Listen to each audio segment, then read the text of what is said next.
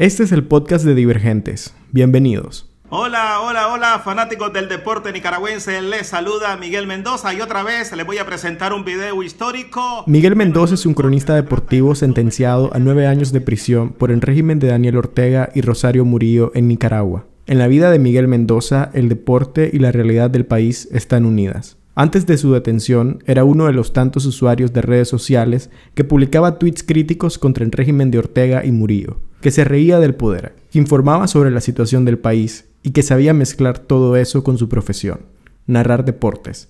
Para amigos y familiares de Miguel, esto explica su detención, una que ocurrió en medio de una cacería de aspirantes presidenciales, empresarios y activistas de oposición. En medio de estos perfiles, la detención de Miguel impresionó un poco. Se pensaba que no tenía mucha lógica. Él ni siquiera formaba parte de los movimientos contra Ortega. Jamás mencionó que quería algún cargo público y a pesar de ello fue detenido y juzgado junto a más de una decena de presos políticos, acusados como él de conspiración. Con esto, el régimen silenció a uno de los tuiteros que más ruido hacía en las redes sociales, infundiendo temor a quienes hacen lo mismo que Miguel. Silenciar a un mensajero basta para callarlos a todos. El cronista deportivo y preso político Miguel Mendoza fue condenado a una pena de cárcel de nueve años, además de ser inhabilitado para ejercer cargos públicos por un juez capitalino. Nueve años de cárcel.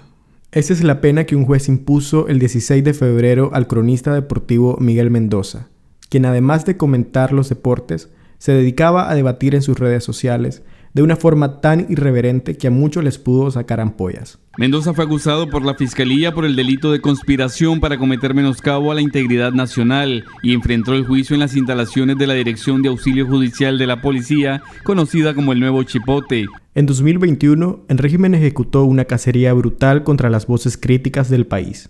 Miguel fue uno de los detenidos a pesar de no formar parte de ningún movimiento y tampoco de representar un peligro para la permanencia del régimen.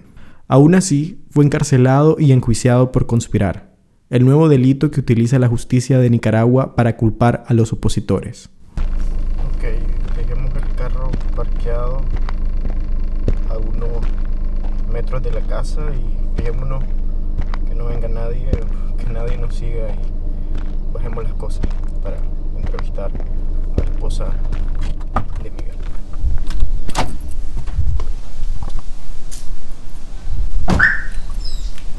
Visitar a los familiares de presos políticos en Nicaragua puede ser un riesgo. Hay oídos y ojos por todos lados. El partido sandinista ha penetrado en todas las esferas de la sociedad nicaragüense. Cualquiera puede ser una escucha. Por eso, muy pocos se atreven a hablar con la prensa. Margin Pozo, la pareja de Miguel, nos citó en un punto de Managua no sin antes decirnos que nos estacionáramos unos metros adelante del lugar. Queremos entender la figura de Miguel Mendoza y cómo un cronista deportivo se convirtió en un preso político de la dictadura. ¿Por qué fue enjuiciado? Pero sobre todo, ¿de dónde le vino esa vena tan crítica y mordaz contra el poder? En este espacio de acá, del comedor, es donde él eh, transmitía o se conectaba. Margin nos recibe y lo primero que nos muestra es el comedor donde Miguel grababa sus comentarios deportivos. Luego nos invita a sentarnos.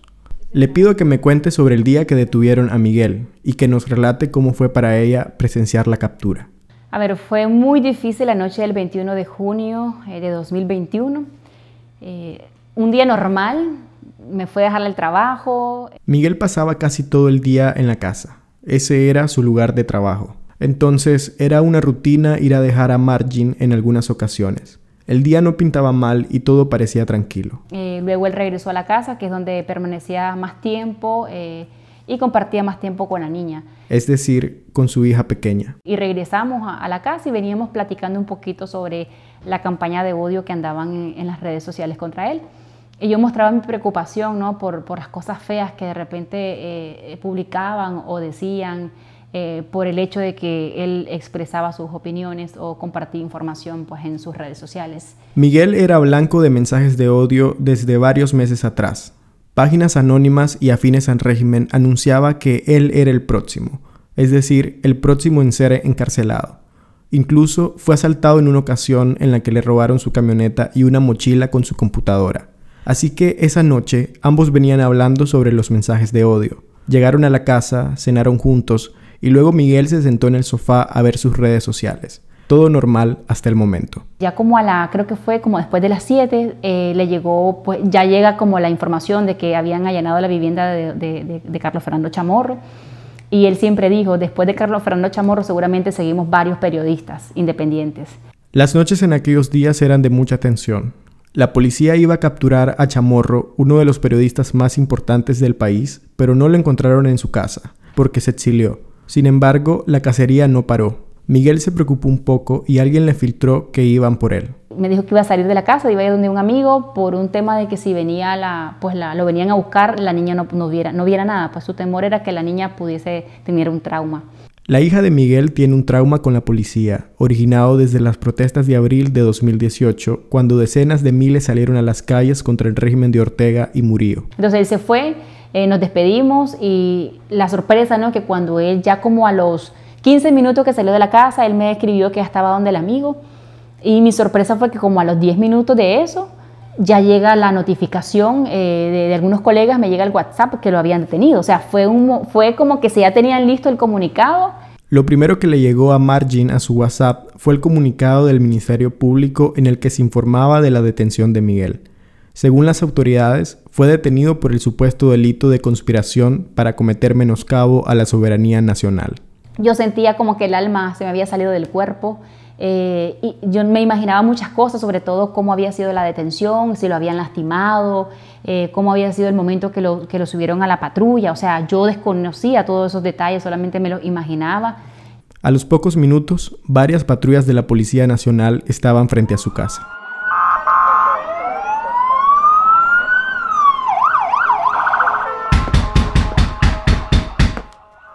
Único que yo pedí fue que no me despertaran a la niña, porque la niña se había dormido temprano para ir al colegio, entonces ella estaba dormida, entonces yo pedí que por favor evitaran eh, realizar un tipo de ruidos para que ella se despertara porque no quería traumarla. Gracias a Dios te puedo decir que respetaron esa, esa petición. Los oficiales que realizaron el allanamiento revisaron todos los cuartos, Buscaban unas pruebas que Margin no entendía de qué naturaleza podrían ser. ¿Qué pruebas andaban buscando? Si Miguel es un cronista deportivo con casi 30 años de, trayectoria y su único trabajo ha sido, eh, ha sido en, la, radio, en televisión en su momento, y pues los ingresos de Miguel han sido por, por publicidad radial. Los policías estuvieron dos horas en la casa.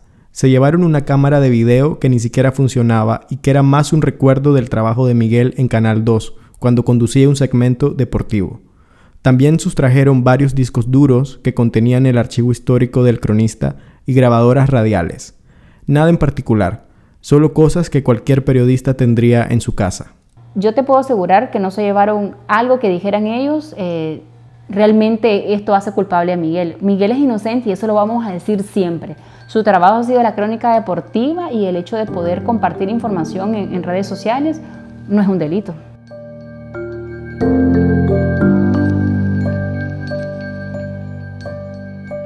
¿Qué tal? ¿Qué tal? ¿Cómo están? Estoy haciendo una entrada para invitarlos a que se conecten a través de mi cuenta de Instagram, que estaré realizándole una entrevista al compositor, al cantante nicaragüense Yandir Rodríguez, que se encuentra en Guatemala, en el exilio.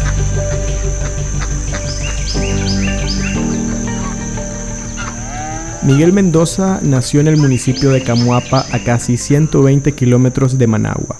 Sus padres llegaron a la localidad en 1961 en busca de nuevas oportunidades. Se dedicaron a la agricultura, a la venta de diferentes utensilios y finalmente a la zapatería. Somos originarios de una familia eh, del campo, ¿verdad? de escasos recursos. Él es Ramón Mendoza, hermano de Miguel. Miguel, por supuesto, hizo las mismas actividades, pues vender en la calle, fuimos limpiabotas, eh, vendíamos en la calle todo lo que mi mamá podía hacer. Y, y luego también eh, nuestro hermano mayor este, aprendió la zapatería y luego nos enseñó a todos y éramos también trabajábamos en, la zapatería. En un pequeño taller, mientras la familia Mendoza fabricaba zapatos y Miguel les ayudaba, escuchó a través de una pequeña radio un partido de béisbol que lo enamoró para siempre del deporte. El picheo, la conexión. Va a caer de gira, están mandando para la goma. y es que el béisbol es el deporte rey de Nicaragua. No hay barrio en el país donde no suenen los partidos de la Liga Nacional. A él le encantaban, le encantaba esto de los juegos de béisbol y entonces este, a la edad de 12 años creo, él quiso ir a ver un juego eh, de béisbol a Managua, al Estadio Nacional y junto con algunos amigos pues se fueron a ver este partido allá eh, sin el permiso de nuestros padres y todo, que ya luego cuando vino pues eh, recibió por supuesto el castigo que los padres nos daban en aquel tiempo, ¿no?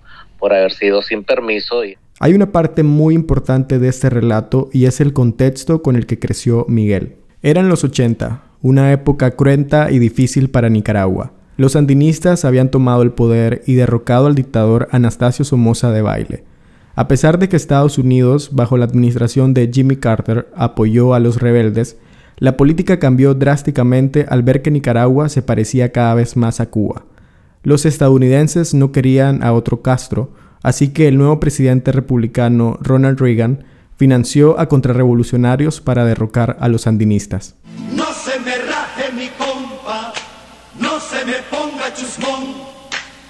La patria necesita su coraje y su valor. Nicaragua se vio envuelta en una guerra intestina. El Frente Sandinista aprobó el servicio militar, una de las medidas más impopulares en toda su historia. Eso quería decir que cualquier hombre de entre 18 y 40 años debía enlistarse en el ejército obligatoriamente. El servicio militar patriótico es un deber, un compromiso, una oportunidad es la formación integral del nuevo hombre en el cumplimiento patriótico de prepararse en la defensa de nuestra querida Nicaragua. Miguel aquí andaba haciendo pues todo lo posible por evadírsele a los reclutadores que en aquel tiempo estaban, pues, y, era terrible, puesto de que eh, no los podían ver ni siquiera en el, en el, estadio, en la calle, en la escuela, los estaban eh, esperando en la salida para agarrarlos y llevárselos. Finalmente logró evadirlo Nunca fue a la guerra porque decía que no era una lucha que le pertenecía. Parte de la crítica de Miguel contra los sandinistas viene de acá, de esa guerra que para muchos jóvenes como él no tenía sentido. No le encontraban la mística que el partido pregonaba. Miguel toda la vida ha sido un opositor, ¿verdad? Este, a, la, al régimen sandinista. Eh, toda la vida él ha, ha sido contrario ¿verdad? A, estas políticas, ¿verdad? Antes en los 80 con esto del servicio militar y luego pues ahora en los 90 con toda la situación que se dio, perdón, perdón en este en, en este 2018 y a partir de ahí pues él ha expresado todo lo que siente y es eso lo que lo llevó a la cárcel.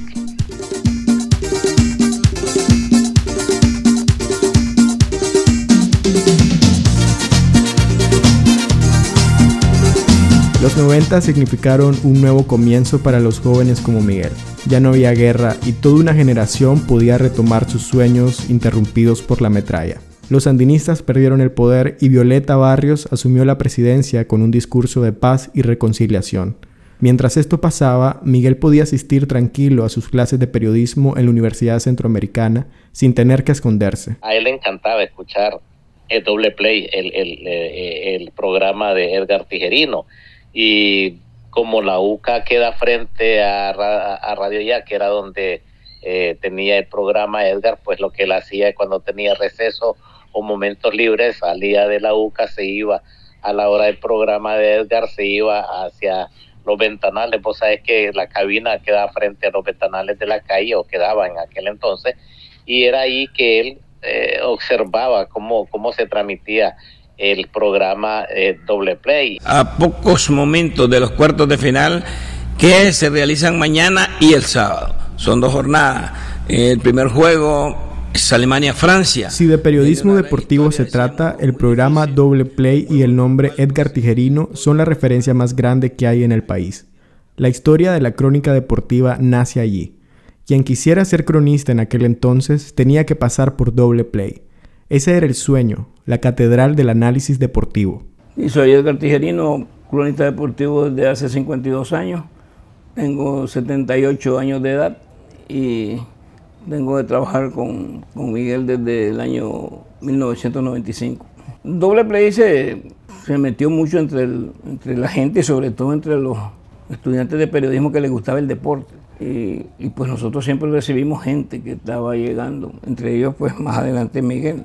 Hablar con Edgar Tijerino es como consultar a una biblioteca andante. No solo es como un anuario estadístico de deporte, también maneja casi cualquier otro tema porque es un apasionado de la lectura. Y Doble Play es el reflejo de ello. Quien ha escuchado el programa sabe que además de partidos y disciplinas, a veces se habla de novelas, de películas, de anécdotas y por supuesto de política. Bueno, antes se hablaba más de esto último.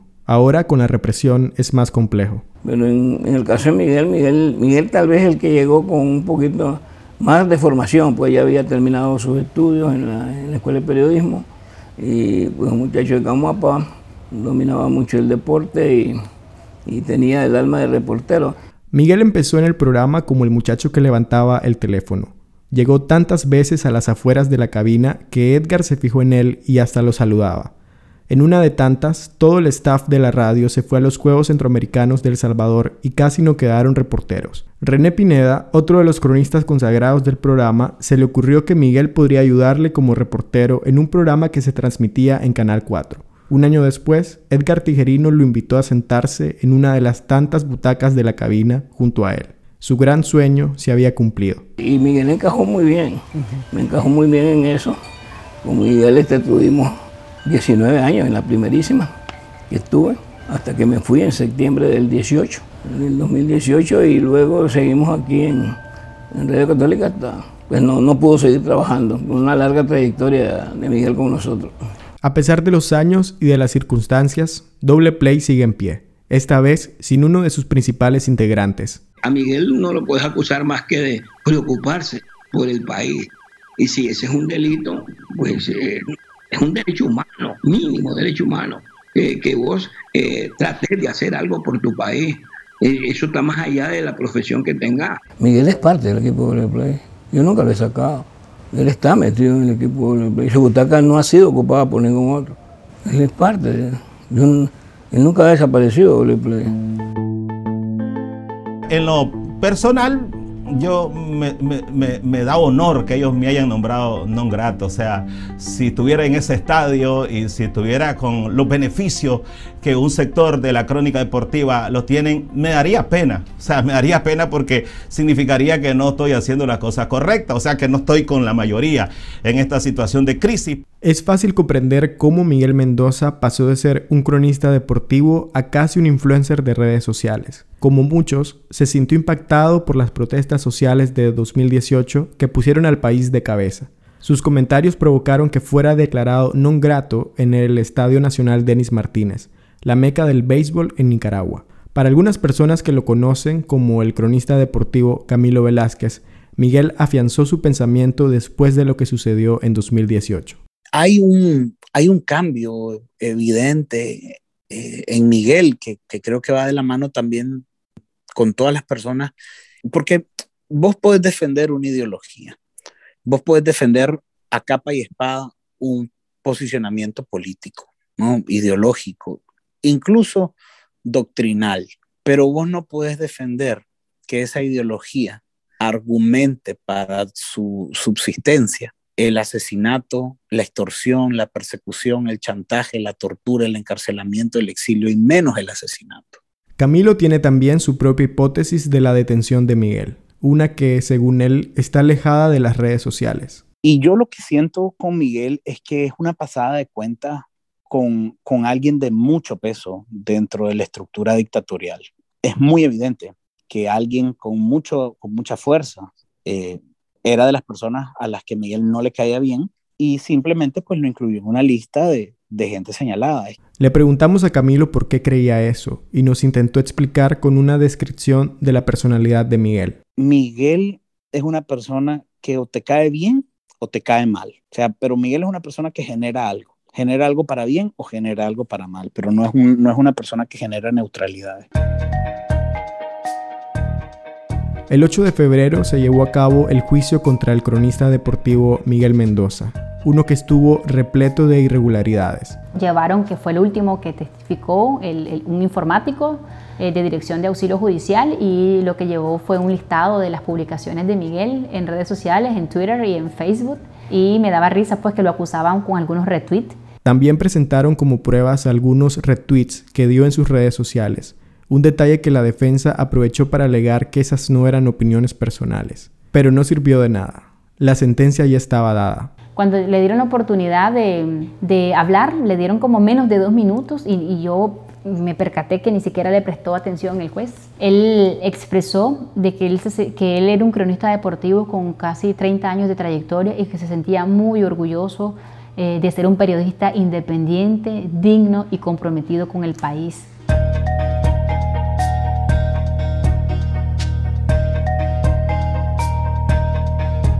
Desde que el Frente Sandinista llegó al poder en 2007, iniciaron los ataques a la libertad de prensa.